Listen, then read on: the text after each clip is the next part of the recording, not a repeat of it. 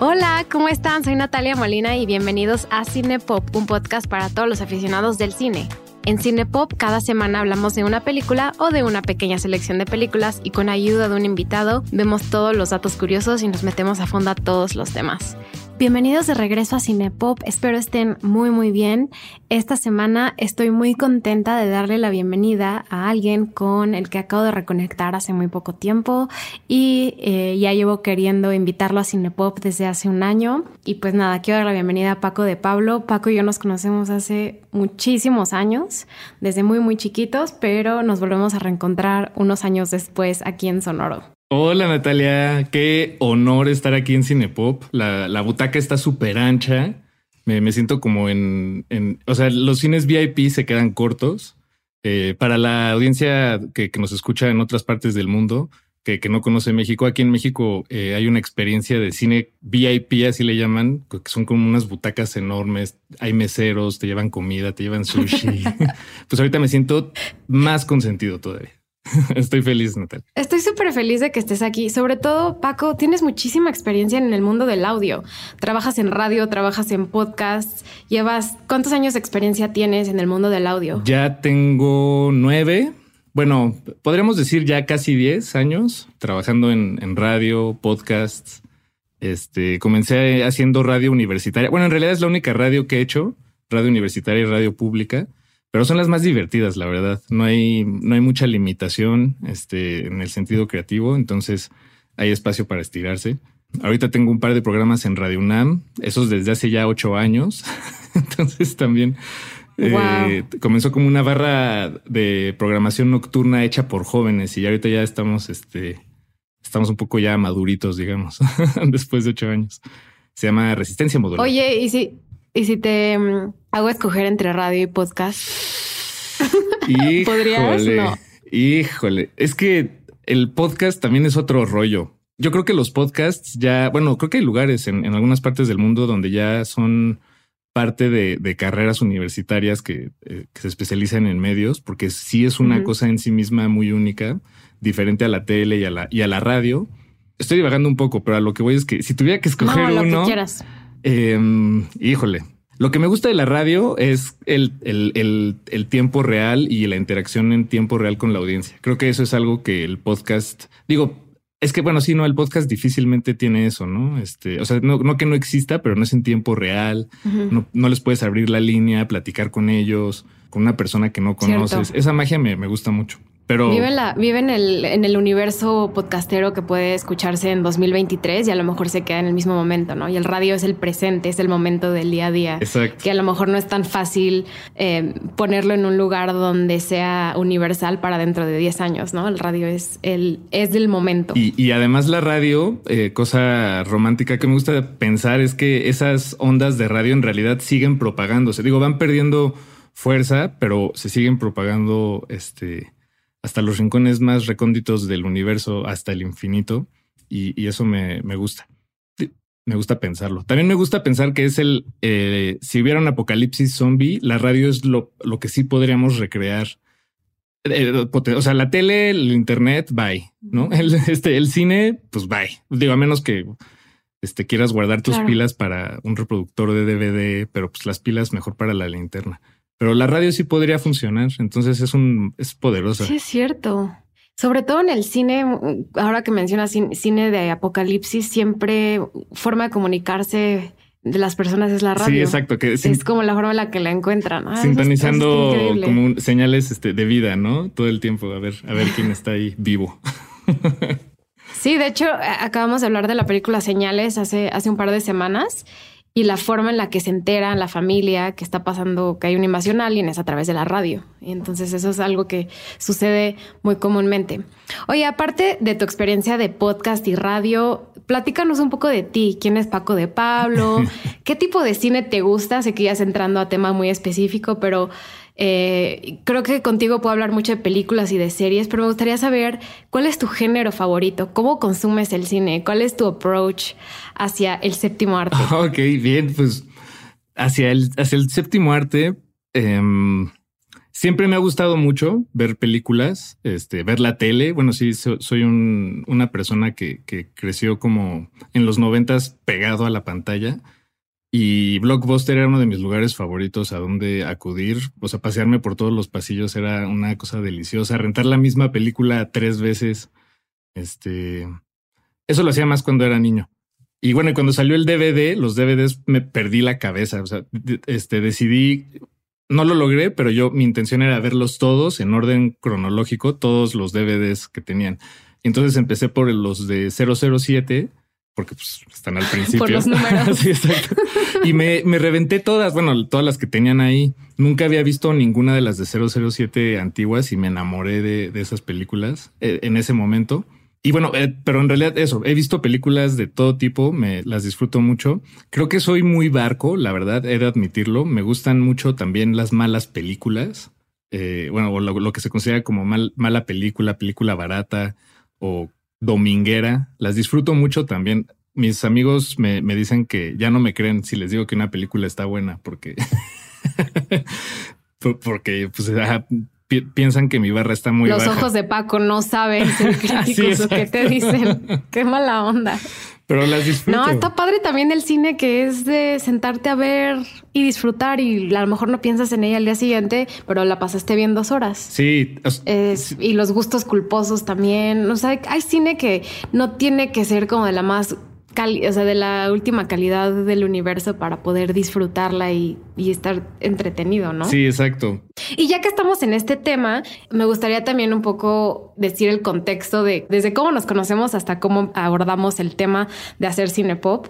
Eh, Paco y yo nos conocemos desde la primaria, desde antes, ¿no? Desde kinder. Sí, desde kinder, exacto, en el Montessori. Fuimos al mismo kinder y lo fuimos a la misma primaria, misma secundaria, misma preparatoria y éramos de, de años diferentes, entonces no nos conocíamos tanto o sea, sabíamos, o sea, nos conocíamos, nos ubicábamos, pero no, no nos llevamos tanto. Y hace un año que yo entré a trabajar al Sonoro. Eh, se nos, sonoro. ya eh, Paco me, me escribió y me dijo, oye, vi que ibas a entrar a Sonoro, ¿te acuerdas de mí? Yo como, claro, o sea, son de los nombres que nunca te vas a olvidar, sobre todo si creciste con esa persona desde los seis años. Sí, no puede ser. Además nos cambiamos, o sea, estuvimos en el mismo kinder y luego nos cambiamos de escuela a la misma escuela. Estuvo muy, mucho, el mismo año. El mismo año, así todo, todo igual. Entonces, por algo pasan las cosas en esta vida, por eso hay coincidencias y estamos trabajando aquí y, y, trabajamos muy bien. Les tengo que comentar que Paco es de las personas más lindas, cariñosas y atentas que existen en este planeta. Entonces, tu voz aspira a eso. Yo creo que tu voz es muy cariñosa y es muy eh, dulce y yo creo que lo transmites muy bien tanto en la radio como en, en, en la podcast. Eh, pero te puedo confesar algo, yo creo que no lo quería hacer porque me sentía muy intimidada, porque no. tú tienes mucha experiencia y eres muy pro, entonces dije como, no, Paco va a pensar que es el peor podcast cinepop. No, ¿cómo? No, no, no. Entre eh, este afuera de Radio Nam hay una frase, nada más que no recuerdo. La leo diario, fíjate. Bueno, no, antes la leía diario, una época en la que la leía diario. Tal vez por eso ya no me acuerdo. Eh, la pandemia este, no, no en la torre. Hace las cosas borrosas. Sí, sí, pero es una frase que no me acuerdo quién dice, pero dice algo así como entre todos sabemos todo. Entonces, este, esa me, me gusta, me gusta eso. Creo que en esta charla, este, entre lo que tú aportes lo que yo aporte va a ser más que suficiente. Y eh, bueno, entre esta y cualquier otra charla. Yo contento. Además, el temazo de esta, de esta emisión de Cinepop me, o sea, Salí contento. Está, está padrísimo y por favor quiero que introduzcas porque esta fue tu idea. Tú lo planteaste y llegamos a una conclusión de estas dos películas que ya están viendo en el título. Pero por favor, Paco, explica cómo va a estar esta dinámica. ok, porque lo, lo que pasó es que me invitaste a Cinepop, me pediste pensar en, en alguna película de la que quisiera hablar. Y así como tú estabas intimidada, pues yo también, yo dije, no, no voy a decirle es Ventura 2, un loco en África que te la puedo recitar casi de memoria, te lo juro. O sea, eh, esa y Ace Ventura y Space Jam me la sé casi de memoria. De memoria. Pero en español, este, además.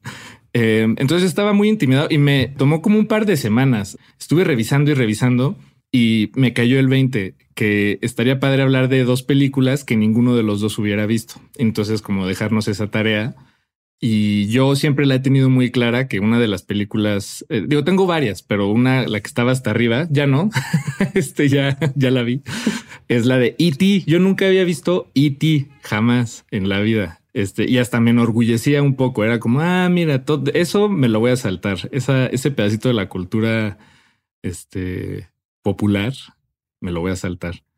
Em, pero, pero bueno, y, platicando contigo, resulta que tú no habías visto Alien, el octavo pasajero, y entonces fue una coincidencia. se me olvida que se llama en español así, Alien, el octavo pasajero. Y fue una coincidencia maravillosa, ¿no? Que las dos fueran de aliens, además relativamente cercanas, con, o sea, con un par de años o algo así de, de distancia.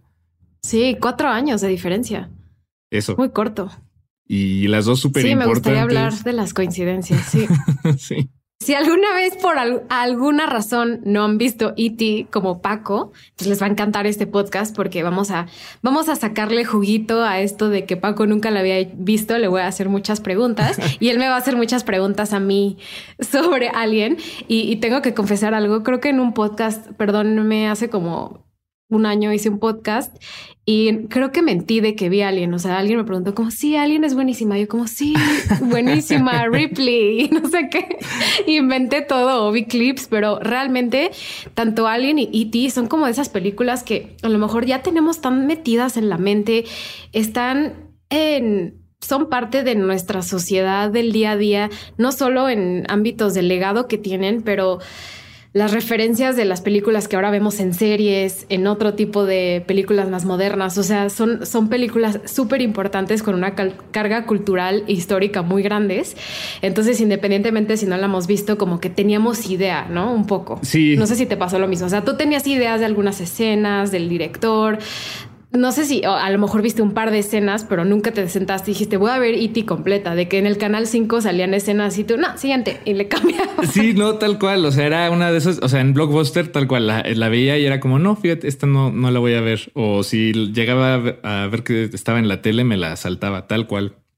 Pero sí, o sea, creo que es una película que, o sea, las imágenes de esa película están tan penetradas en, en, pues, en la cultura global que, que, sí, o sea, yo sentí que ya la había visto. O sea, antes de, antes de verla, yo lo que sabía o pensaba que sabía es que E.T. es un alien que llega, de alguna forma se, se relaciona con unos niños eh, el gobierno los persigue y al final vuelan en la bicicleta, ¿no? O sea, como que, que, digo, más o menos sí, o sea, eso es lo que yo ya sabía desde antes. Este, y sí, o sea, ese es como... Ese es el resumen, o sea, ese es el resumen de la película. Entonces, como, y eso sin verla jamás. Entonces, eso está, se me hacía, he de confesar que sí me, me impresionó ver una película que no había visto, que ya conocía.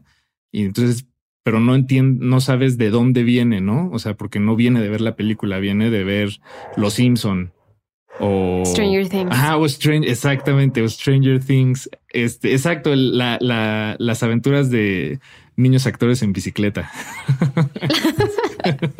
A mí Stranger Things, bueno, ahorita hablo de Stranger Things, más adelante, sí tengo muchas cosas que decir, pero Primero, a ver, vamos a enfocarnos en E.T.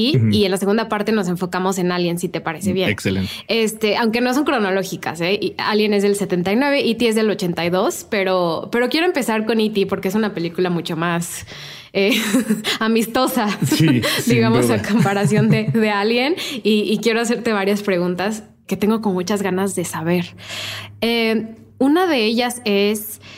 ¿Qué tanto, o sea, antes de ver E.T. ahorita por primera vez, qué tanto estabas familiarizado con las películas de Steven Spielberg? Recordemos que esta es dirigida por Steven Spielberg, no la, no no la escribió él, la escribió Melissa Matheson la exnovia de Harrison Ford, eh, oh. pero bueno, la escribió, pero con muchas ideas de Steven Spielberg.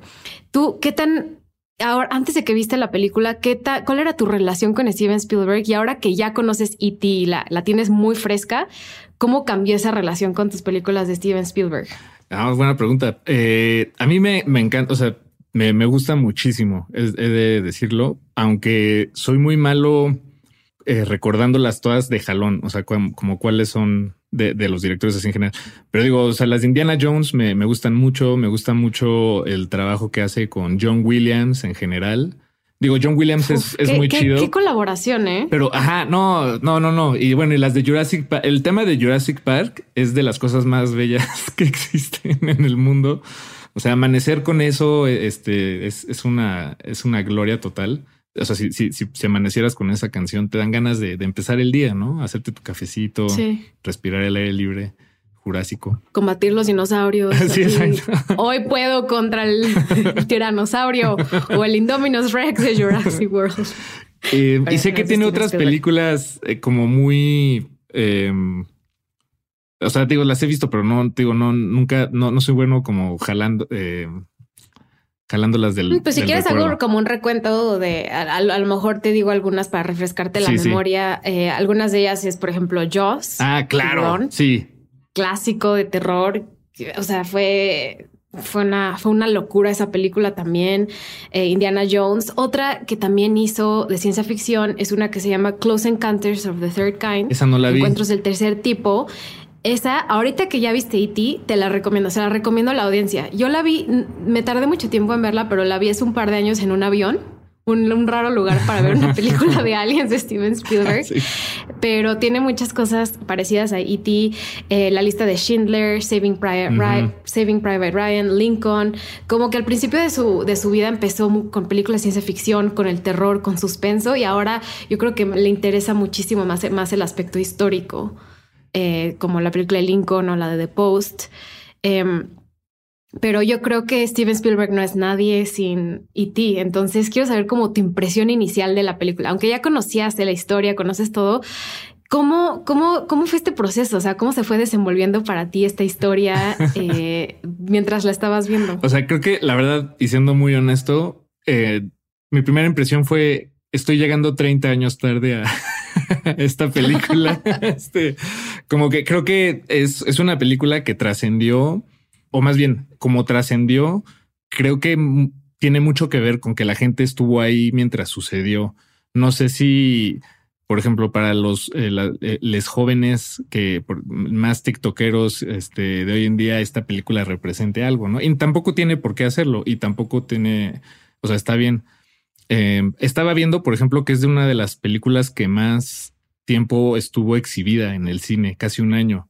Entonces digo, también eso como que me, hace pensar en, ah, pues un año en el cine, o sea, sí la veo mucha gente muchas veces y además se, desencadenó como en, juguetes, este, mercancía, camisetas, peluches, pósters, afiches tazas, playeras. Sí, yo creo que fue, es, es, chistoso su, o sea, porque se convirtió un fenómeno en el momento, o sea, fue la película más taquillera del año, eh, de verdad rompió paradigmas de cómo la gente consumía cine, ¿no? Yo creo que en muchos sentidos con E.T. empieza y se fabrica lo que es el blockbuster, las historias de, de cine que son gigantescas, ¿no? Que tienen muy buen presupuesto, tienen buen director, la gente quiere ir a ver, pero al mismo tiempo no, o sea, comparación de otras películas muy famosas de la época, no se hizo franquicia, o sea, no en el sentido de que no hubo secuelas, no ha habido series. Steven Spielberg es súper, o sea, súper privado con su, con E.T. Nunca ha querido que alguien haga un remake, que hagan una secuela, o sea, no quiere. Entonces es, es una película que vive, vive en sus personajes en su primera película sin tener que haber tenido 20 secuelas o que hay un reboot ahorita. Y me pareció muy interesante eso porque o sea, con los ochentas y los noventas y todas las películas que han hecho, pues también empezamos en Terminator, incluso Alien, Volver al Futuro. Todas han, pues, han sido un éxito. ¿Y qué pasa? O sea, también Indiana Jones, la siguiente y la siguiente y la siguiente película, ¿cuál es? E.T. no tiene eso. Wow. No lo había pensado así. Este, bueno, sí, sí. No, no, no lo había pensado así. Es muy impresionante. Eh, eh, no sé, o sea, la, eh, ver por primera vez esas imágenes ya eh, una tras otra, bien, este, entendiendo la historia, pero sí me tomó un ratito darme cuenta, o sea, entender la película de cómo estaba planteada. ¿A qué me refiero con esto? Con eh, yo la estaba viendo con ojos de adulto, adulto contemporáneo y se me olvidó un momento que, que en realidad es una película infantil, creo yo. Digo, no, no que los adultos no puedan disfrutar el cine infantil para nada. O sea, a mí me, a mí me encantan, sobre todo las películas de animación. Soy las de Pixar, todas las veo y, me dan ganas de llorar. y las, este, las disfruto mucho. Y, pero por alguna razón con E.T. entré como siendo muy, muy crítico y, y, poco flexible. Y como por ahí de a los 20, 30 minutos ya de entrada la película, me di cuenta de eso, de, ah, oye, esto es una película, eh, por, porque me parecía que avanzaba muy rápido y, y sucedían cosas como con, con, poco sustento como para acelerar la trama o este, por ejemplo, la mamá en algún momento mencionan que el papá vive en México y se, se pone, se pone a llorar y como y me pareció que era un intento barato. No sé, esa fue mi impresión de, de desarrollar el personaje, de darle un poco más de profundidad. Y al, al final creo que la mamá es un personaje bastante eh, me pareció irrelevante, la verdad. O sea, bueno, digo, entiendo que tiene que estar ahí, pero creo que podría funcionar. Como todos los adultos, ¿no? Sí, en general. la mamá es la más relevante, pero aún así. Sí, sí, y, y justo, o sea, y tiene, y creo que está bien, o sea, creo que la película a propósito intenta darle una mirada más, o sea, sí para los niños y desde los niños, como que se trata más bien de lo que les está pasando a ellos y por eso la mamá es, este, irrelevante. Pero entonces el detalle del papá y que llora o, o que se enoja cuando no regresa Elliot a, dormir a casa y le grita. Este, no sé, como que se me hicieron cosas como, eh, pero estaba yo siendo muy duro. O sea, en realidad creo que eh, ante los ojos de una audiencia más infantil, eh, la película ha de ser como mantequilla. O sea, nada más se desliza la trama. Eh, E.T. me conmovió muchísimo al principio cuando lo abandona. O sea, creo que eso es de las partes más tristes cuando se muere, en, realidad no, no me, eh, no, no me impactó nada. este, de hecho, también como que nada más revive y se me hizo muy como, ah, pues sí, iba a revivir, pero nada más revive, ¿no? este, como por el amor o no sé por qué.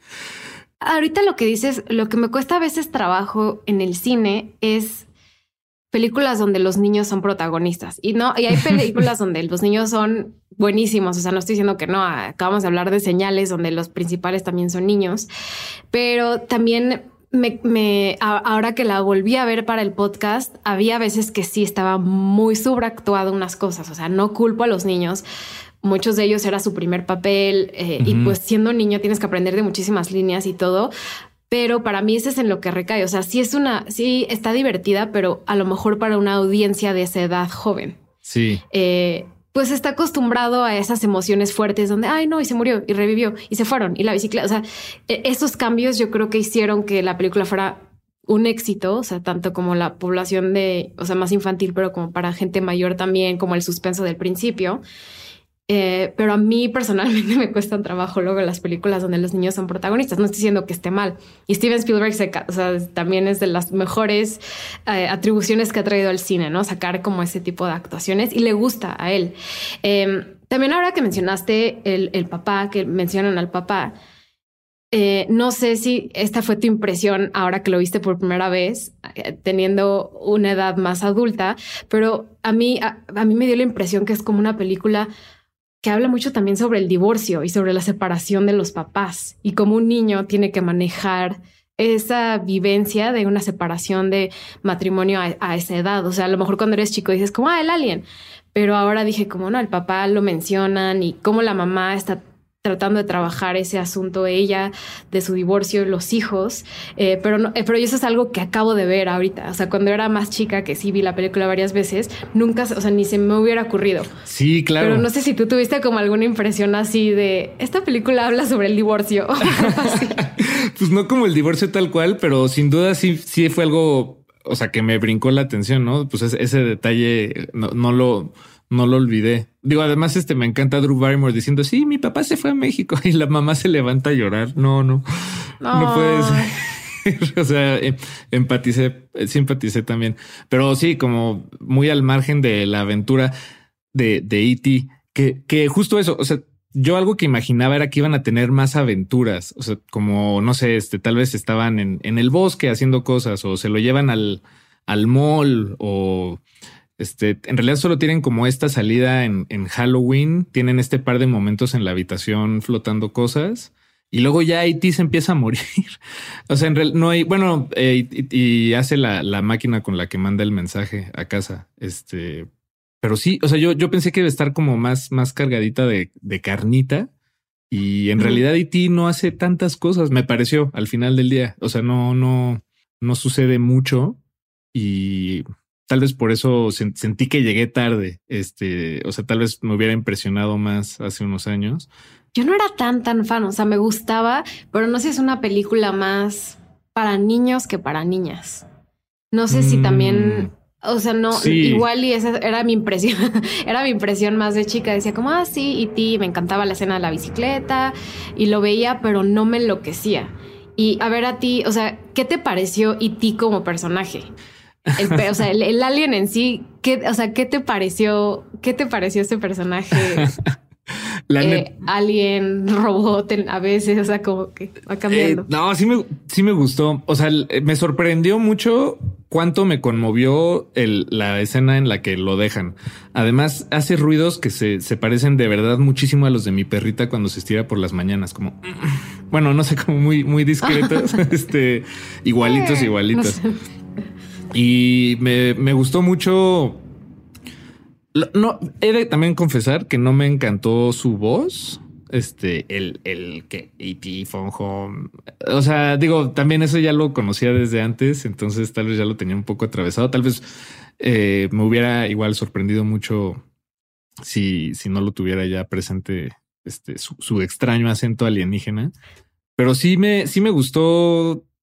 Eh, eso, o sea, que, que, me diera ternura, que, que empatizara con sus ganas de, de, regresar a casa. Este, no entendí por qué lo dejaron también en primer lugar. Se me hizo bastante ojéis de, de parte de sus colegas. porque se les olvida, ¿no? Aparte, yo eh, no sé, o sea, yo no me di cuenta de esto hasta ahorita que la vi. Los aliens que vienen al planeta eh, vienen a recolectar plantas, o sea, son como alienígenas botánicos o no sé. No, sí, Vi eso y dije, como, ¿cómo me perdí esto todos los 30 años que llevo de vida? sí, ese detallazo. Vi los detalles que no había visto. Vi que eh, Steven Spielberg dice que E.T. no tiene género, no, o sea, no tiene género, no es él, no es ella, y que son aliens eh, plant-based o hechos a base de plantas. Entonces, ajá, eso, eso me, hizo sentido.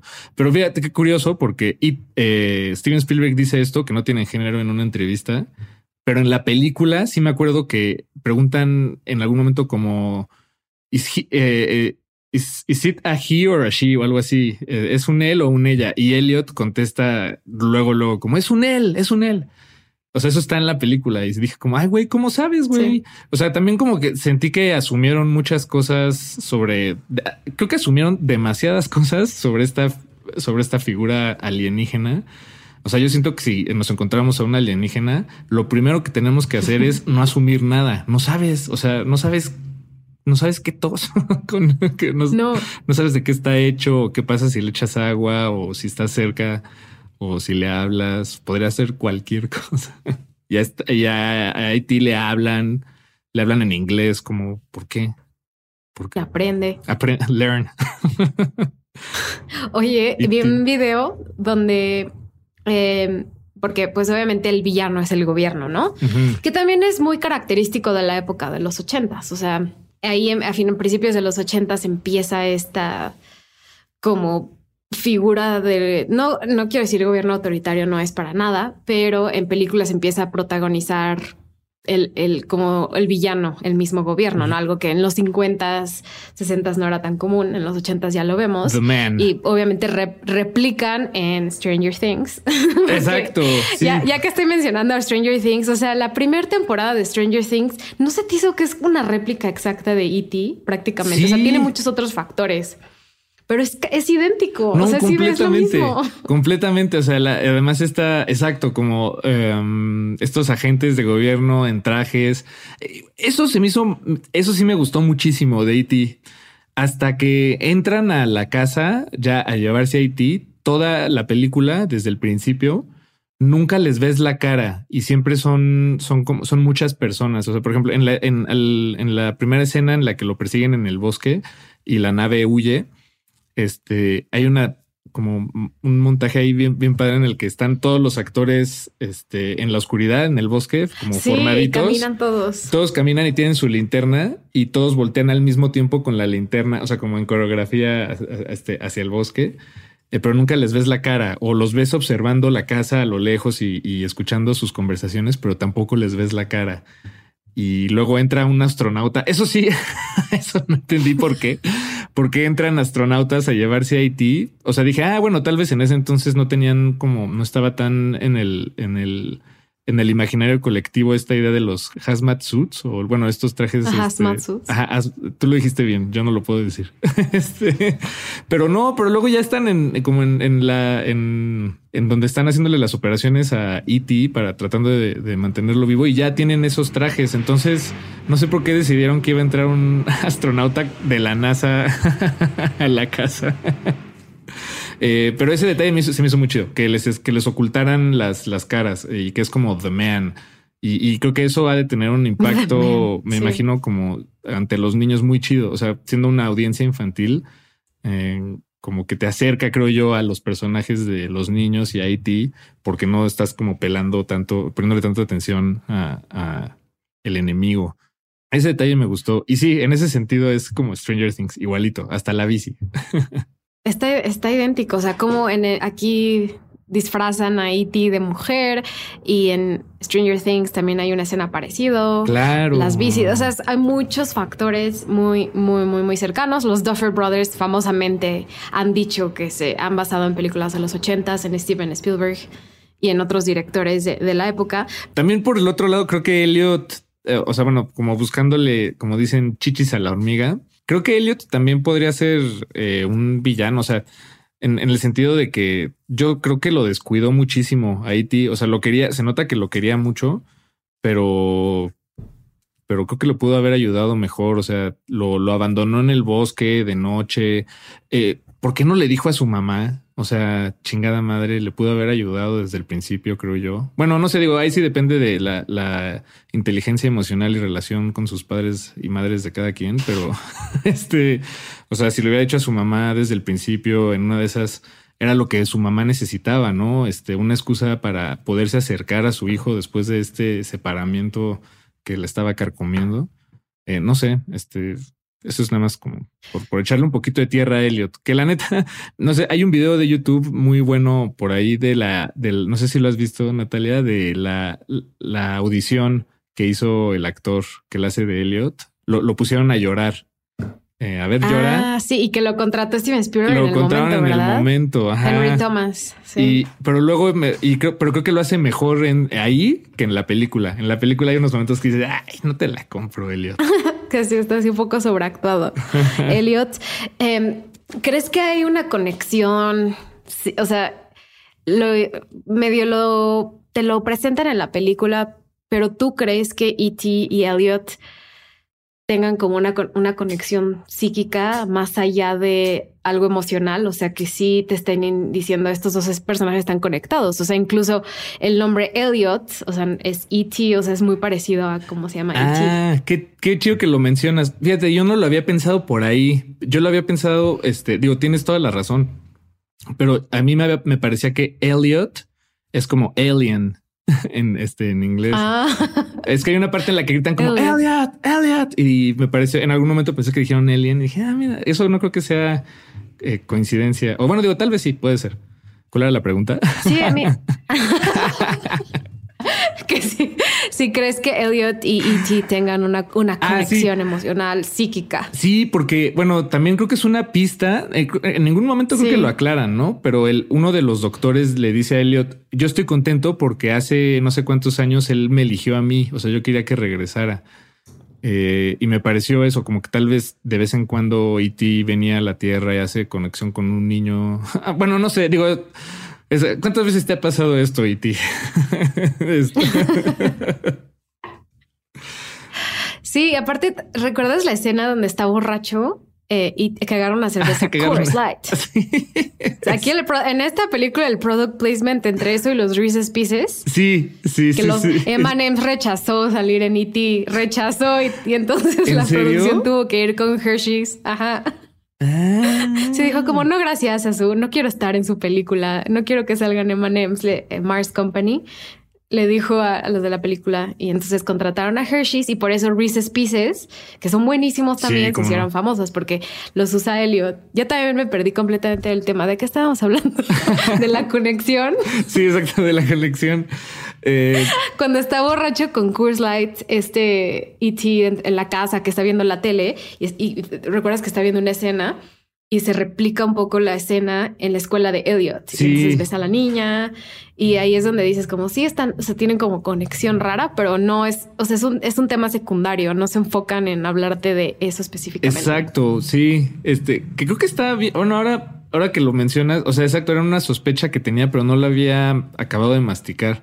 Creo que me gusta que no sea principal, o sea, que no se trate de, de eso, este porque creo que entonces nos permite enfocarnos más en su relación, o sea, en lo que sí se ve. Porque además E.T., a lo que me queda claro, a diferencia de Alien, el octavo pasajero, digo ya como para este, para ir para ir transicionando a la siguiente película. O sea, E.T. a diferencia de Alien, el octavo pasajero, es un alien que, que quieres ver y que estás viendo todo el tiempo. Digo, de repente lo ocultan o, o digo, como para no ser evidentes, me imagino algunas características del, del traje o para ocultar el, el, efecto especial y el maquillaje.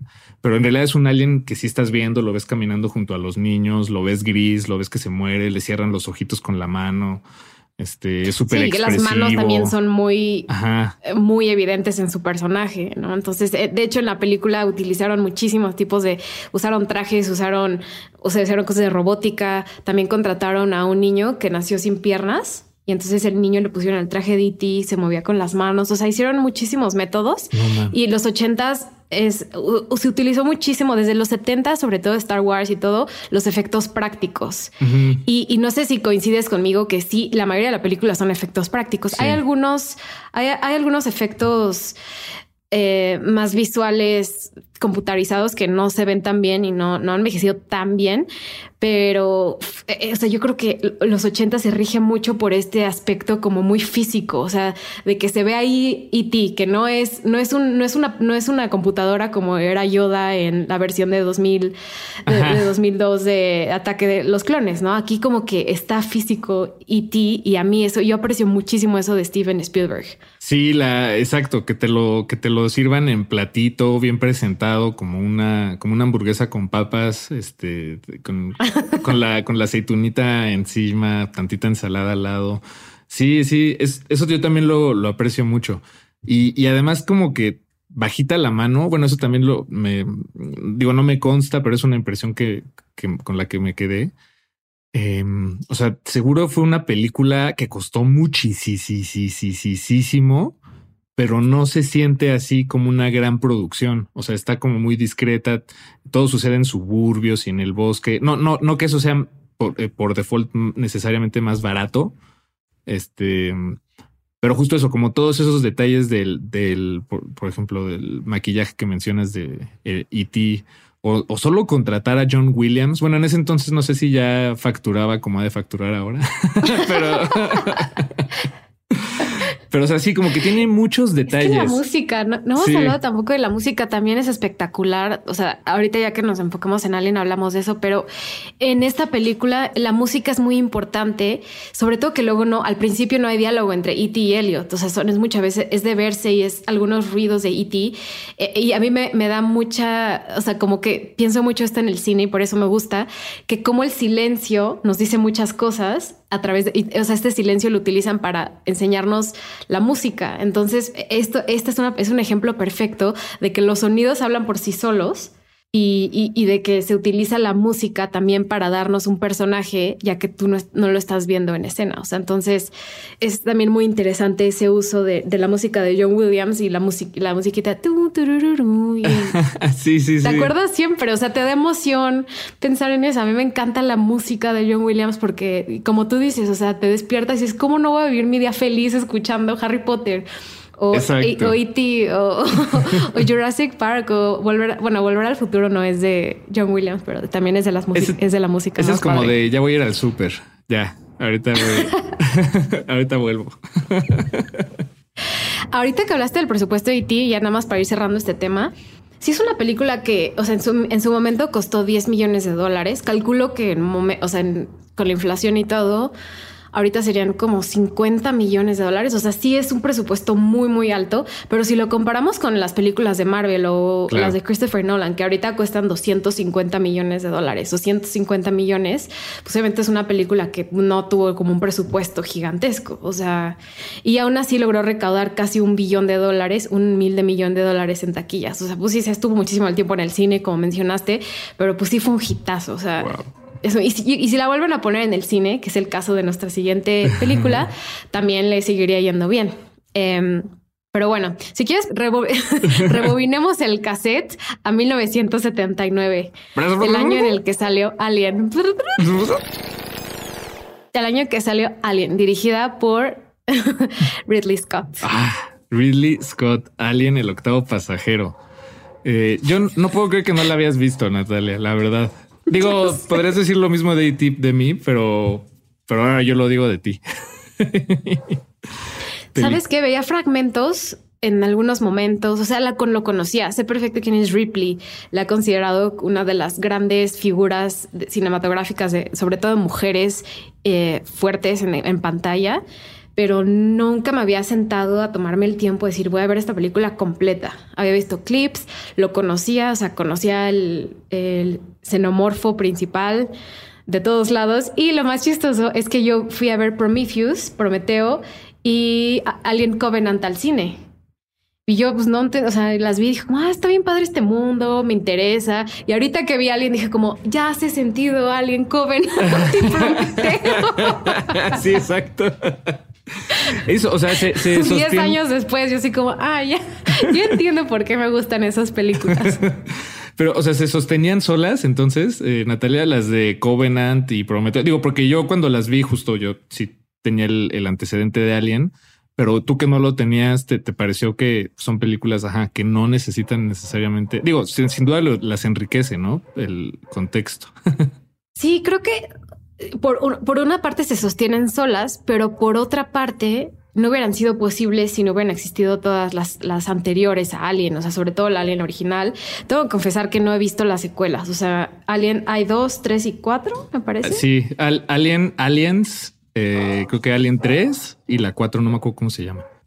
No, no las he visto, la verdad. Y creo que no las voy a ver porque esta película me encantó. Tanto tú y yo la vimos como en el cine, la vimos cada, cada quien fue su momento diferente al cine, pero eh, se me hizo una gran película para poder ver en el cine. O sea, no tenemos acceso a ver, nosotros películas de otras épocas y de otros momentos y de verla en pantalla grande. Y sobre todo para mí fue una súper oportunidad poder verla después de sobre todo la pandemia, que para mí fue como muy impactante también cómo se consume el cine, ¿no? Porque es muy apegado a ver el cine en tu casa, en tu celular o cosas así. Entonces, creo que fue una gran oportunidad verla en el cine.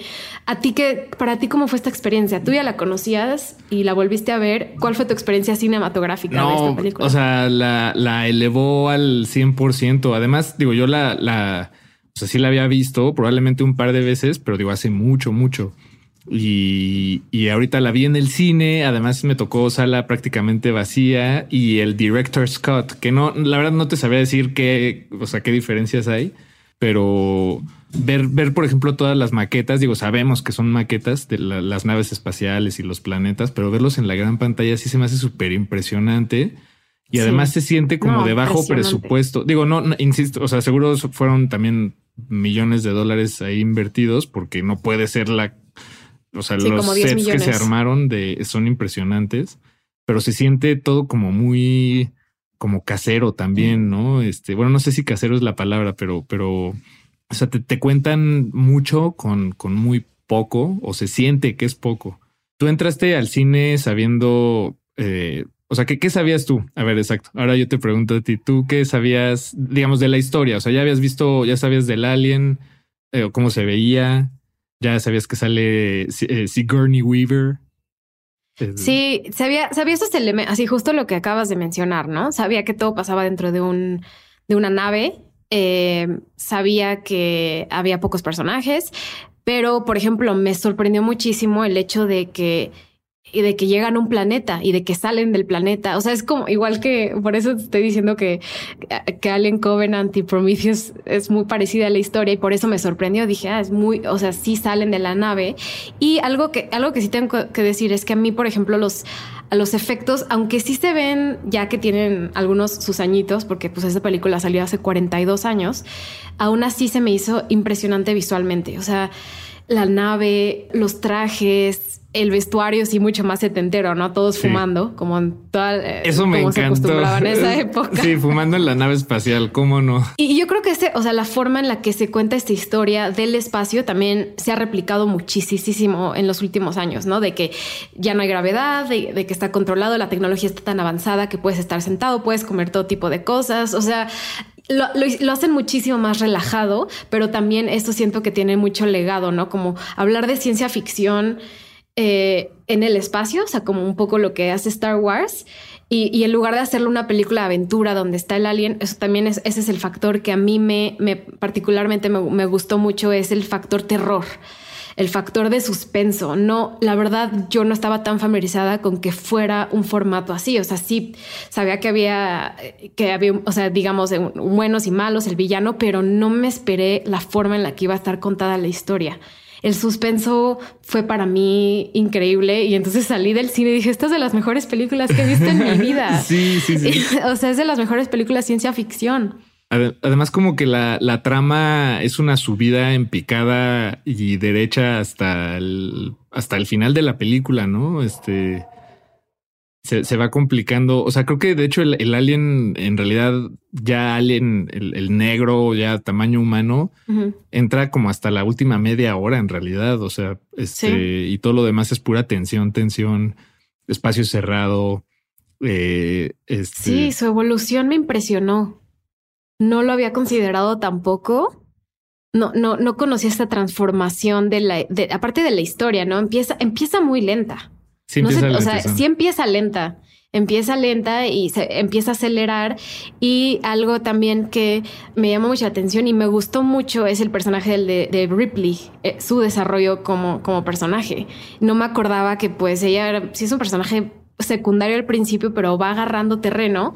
Y ya cuando agarra terreno dices, ah, con razón les decía que no entraran. Nadie le hizo caso. Si tan solo le hubieran hecho caso a Ripley, nada de esto hubiera sucedido. Eso está, eso es muy bueno. Tienes razón. Cómo le dan la vuelta.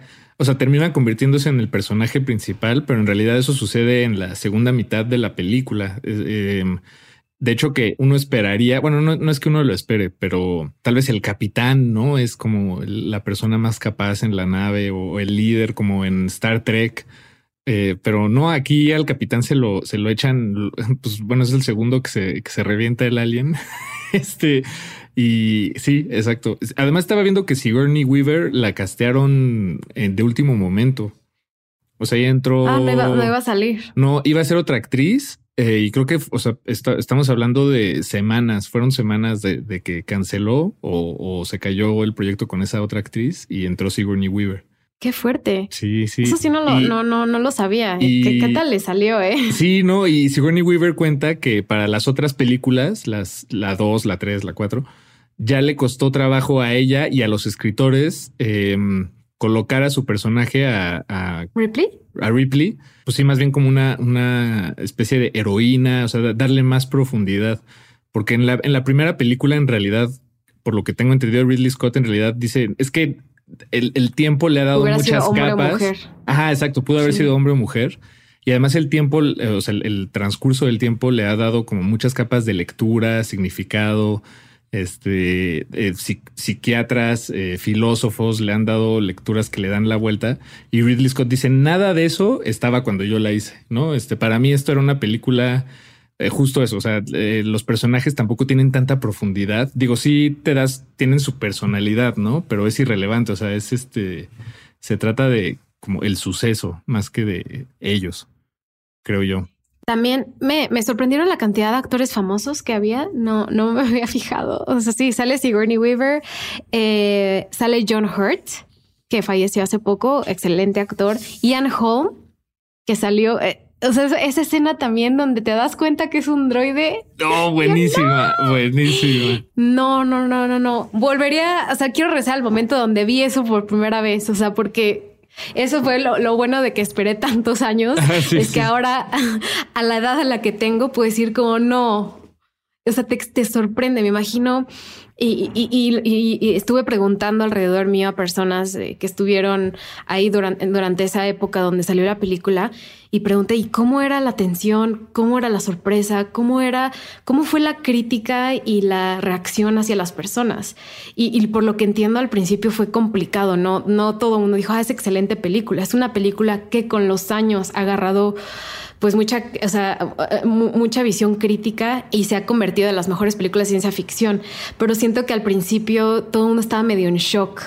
Que sí fue bien, fue, fue bien recibida, pero no, no, no es lo que es ahora. O sea, como que se ha convertido en una de las mejores películas de ciencia ficción de todos los tiempos, pero también ha agarrado culto año tras año, gracias a sus secuelas, gracias a las precuelas. O sea, e, a comparación de E.T., que no ha habido ninguna película relacionada a E.T. en otros momentos, esta sí ha tenido, digamos, como ese auge de darse a conocer. Entonces, o sea, me imagino que en, en el 79, en el 80, cuando salió aquí, que nadie la conocía, dijeron, ¿qué es esto? O sea, una escena donde de repente en la comida sale un alien del estómago y todo el mundo como, ¿qué está pasando?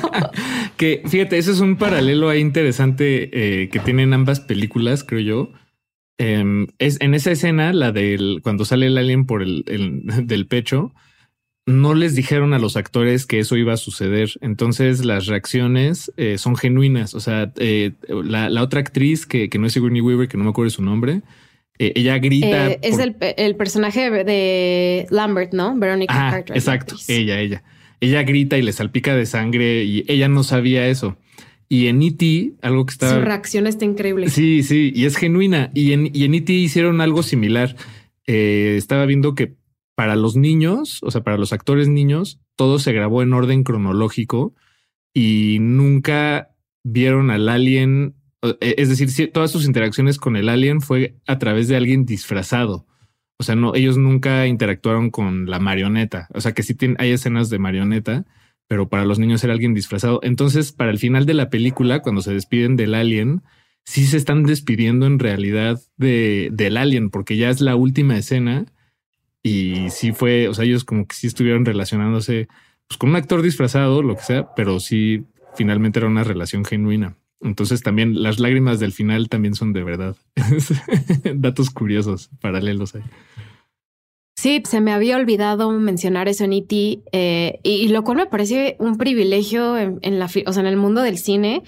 Los actores que graban, graban, digo, los directores que graban cronológicamente es porque tienen mucho presupuesto y tienen, o sea, tienen la capacidad de que un productor le diga, te doy ese chance, porque no es fácil. O sea, grabar en orden cronológico es dificilísimo en el cine. Seguro. Entonces, eh, pero eh, a mí eso también me, se me hizo un, factor fascinante en ti, ¿no? Vas, vas viendo cómo evolucionan los niños y, y sus reacciones y no sobre, y no sobre todo, y sobre todo el hecho de que al principio a lo mejor se veían niños que no tienen mucha experiencia y al final pues sí ves a Elliot bueno, y el personaje de Drew Barrymore, no hablamos de Drew, pero qué tierna es, o sea, son, son, o sea, es que eh, eh, eh, otra cosa que me dio, me, me causó como mucho interés de hacer estos dos episodios juntos es lo opuestas que son, ¿no?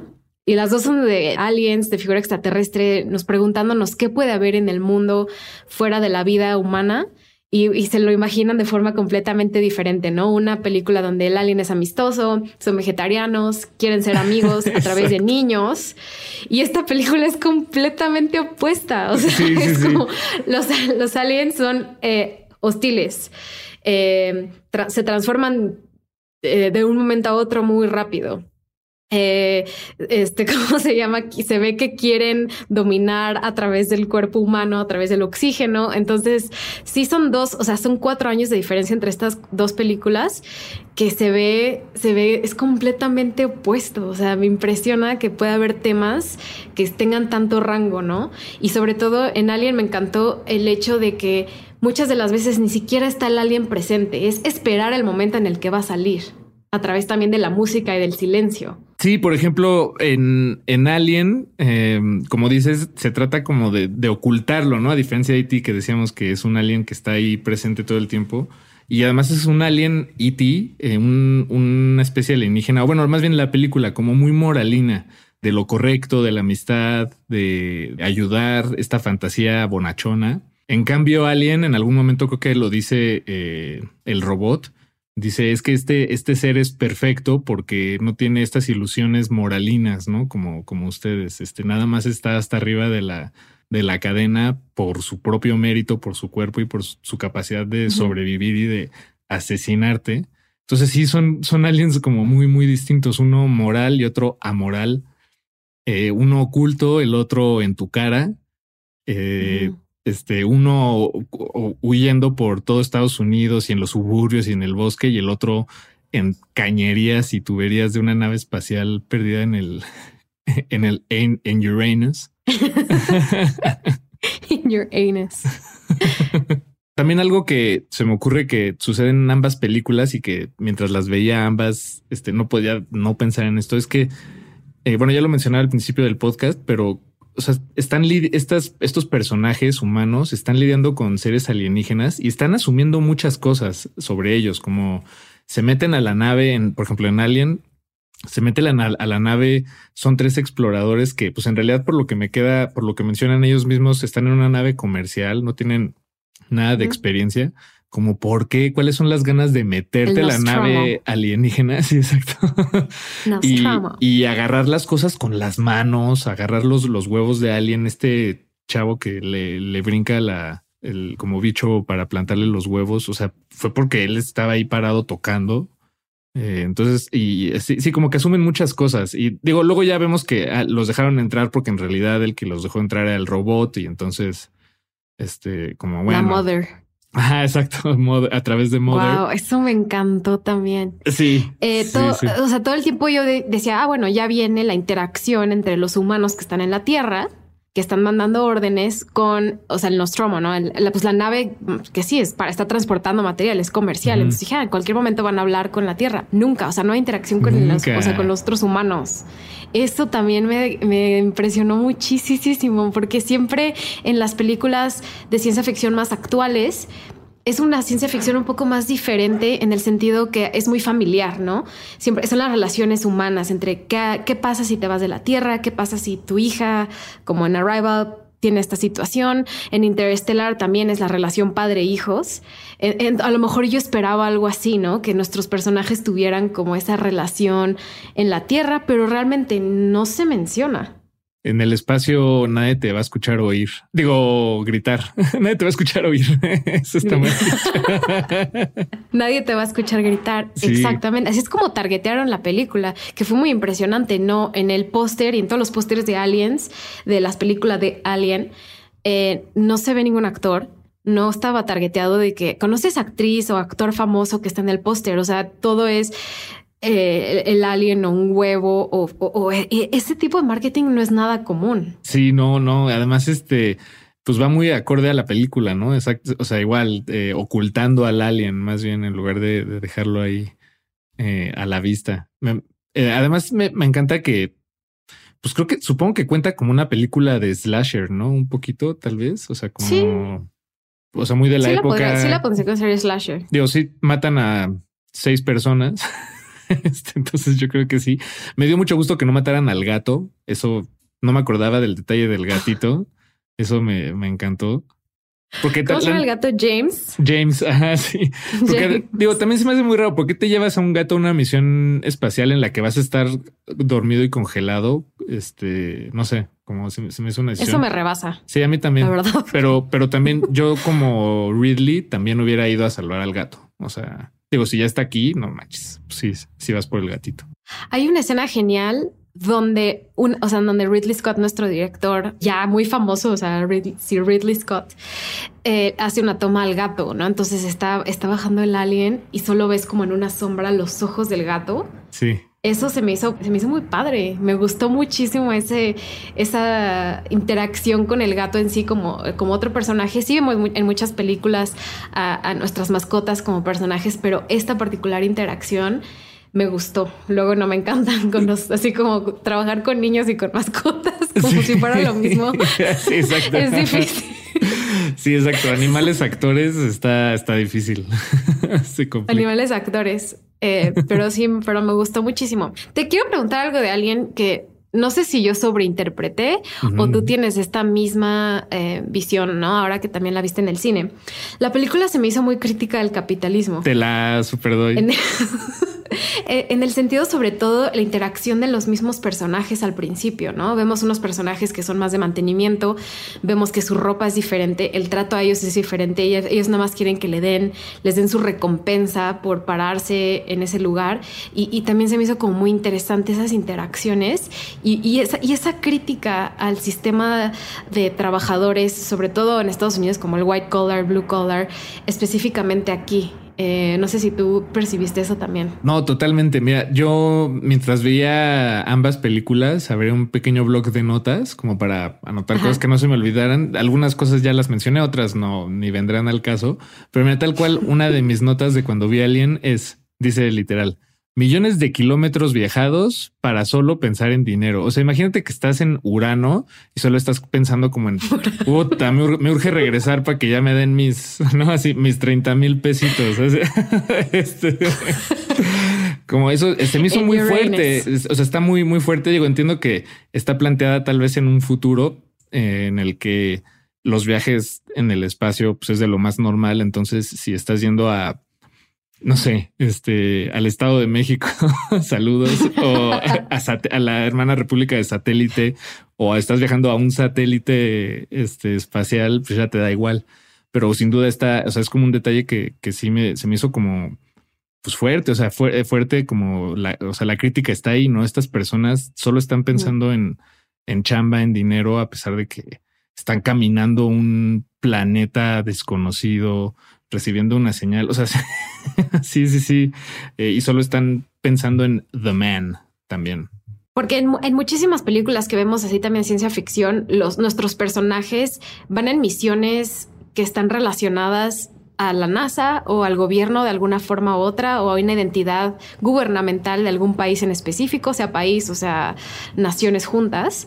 Y aquí no pasa eso, o sea, aquí no vemos banderas, ¿no? Eh, tenemos vendido la idea de que NASA astronomer o NASA no sé qué viajó al espacio y aquí no, no hay mención de eso, o sea, no hay mención de una entidad gubernamental que es más allá de una inteligencia artificial.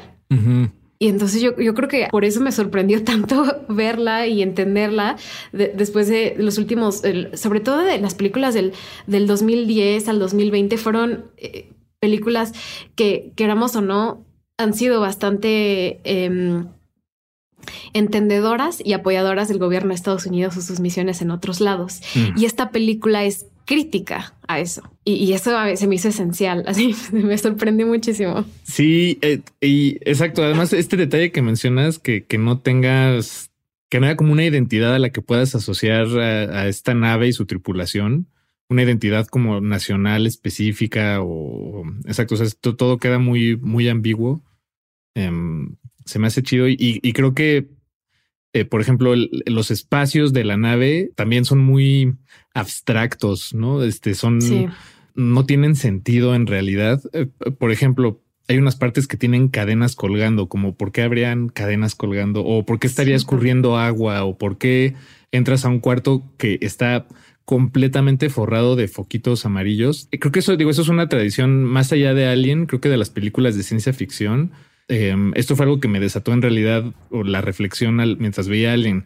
O sea, los espacios pues, arquitectónicos de, las películas de ciencia ficción se me hace un espacio de exploración y de la imaginación, o sea, como muy, muy padre, porque justo es completamente estético, no, no tiene que ser funcional. Entonces puedes hacer unos espacios. Digo, este, esta Odisea del Espacio, por ejemplo, que también los espacios de las naves son alucinantes. Y... O Star Wars, ¿no? Que también es un caso de cómo reimaginan la ópera espacial. Y, o incluso, y bueno, y los aliens, pues es, es decir, el alien en sí también es, eh, por ejemplo, E.T. y el alien de Alien son muy humanoides y creo que a la historia del cine le ha tomado tiempo. No, no, no lo digo como algo negativo, o sea, más bien como pues así es, eh, librarse de esas cadenas para atreverse a retratar otro tipo de alienígenas, ¿no? Pienso en, en ¿cómo se llama esta película? La de los aliens que hablan con una lingüista. Ah, Arrival. Arrival, que es una cosa eh, tremenda y maravillosa, pero ya creo que ahí puedes ver muy claro cómo ha evolucionado el, este, la imaginación, o bueno, cómo nos, nos podemos imaginar a los aliens ya, porque justo eso, o sea, un alien pues es es este, para mí es el equivalente a la página en blanco, o sea, pues es un alien, mm. entonces imagina, o sea, puede ser lo que sea, ¿no? casi, casi, o sea, tú, eh, feeling the blanks como quieras. Y, y, o sea, tal vez en 30 años ya van a ser unos aliens como así que no tienen este o un cubito así. Sí. No, sé.